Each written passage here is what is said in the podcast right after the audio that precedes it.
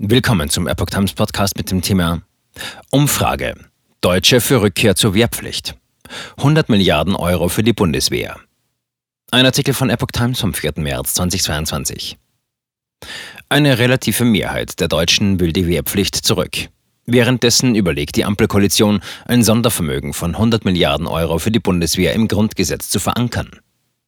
Nach dem russischen Einmarsch in die Ukraine hat sich in einer Umfrage eine relative Mehrheit der Bundesbürger dafür ausgesprochen, die allgemeine Wehrpflicht wieder einzuführen. 47 Prozent der Befragten sind demnach für eine Rückkehr zur Wehrpflicht. 34 Prozent lehnen dies ab, wie aus der heute veröffentlichten Erhebung des Meinungsforschungsinstitut INSA für das Nachrichtenmagazin Focus hervorgeht. 19 Prozent sind demnach unentschlossen oder machten keine Angabe. Die Wehrpflicht war 2011 nach 55 Jahren ausgesetzt worden, was praktisch ein Ende von Wehr- und Zivildienst gleichkam. Nach dem Angriff Russlands auf die Ukraine hatten einige Politiker aus Union und SPD eine Debatte gefordert über einen Schritt, der Wehrdienst und soziale Dienste vereint. Debatte um Sondervermögen für Bundeswehr. CDU-Generalsekretär Mario Chaya hat Bedingungen für die Zustimmung seiner Partei zum Sondervermögen von 100 Milliarden Euro für die Bundeswehr gestellt. Die Ampelkoalition will das Sondervermögen im Grundgesetz verankern lassen. In dem Vorschlag muss eine klare Zweckbestimmung für das 100 Milliarden Paket enthalten sein. Die Mittel dürfen nicht für abweichende, sachfremde Investitionen genutzt werden, sagte der CDU-Politiker dem Redaktionsnetzwerk Deutschland. Eine Planungssicherheit für Verteidigungsausgaben muss bestehen. Zudem wolle die CDU in der konkreten Ausgestaltung des Sondervermögens eingebunden werden.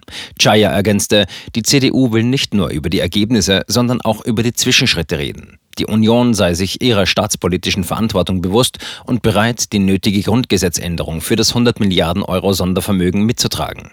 Entsprechend werden sich in dem endgültigen Entwurf also nicht nur Positionen von SPD, FDP und Grünen widerspiegeln, sondern auch unsere. Deutsche für höhere Verteidigungsausgaben. Deutlich mehr als die Hälfte der Bundesbürger unterstützt laut dem neuen ARD-Deutschland-Trend den Plan der Bundesregierung, erheblich mehr Geld in die Verteidigung zu stecken. Laut der Umfrage bezeichnen mindestens 69 Prozent die Erhöhung der jährlichen Verteidigungsausgaben auf mindestens 2 Prozent des Bruttoinlandsprodukts als richtig. 19 Prozent bezeichnen die Anhebung der Verteidigungsausgaben als falsch. Die Schaffung eines Sondervermögens von 100 Milliarden Euro für die Bundeswehr bezeichnen 65 Prozent als richtig, wie der WDR gestern mitteilte.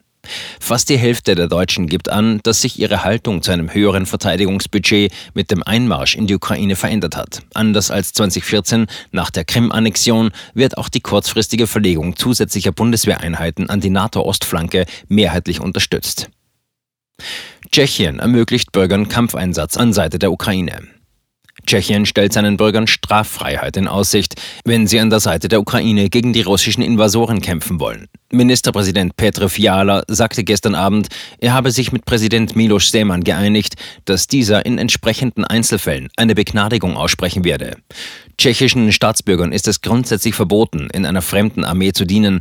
Eine Änderung des entsprechenden Gesetzes steht nach Aussage des Regierungschefs derzeit nicht zur Debatte.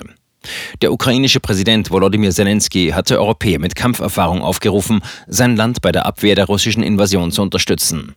Rund 400 Freiwillige sollen sich daraufhin bei den tschechischen Behörden mit der Bitte um eine Ausnahmeregelung gewandt haben. Tschechien ist seit 1999 Mitglied des NATO-Verteidigungsbündnisses und weniger als 400 Kilometer von der Ukraine entfernt.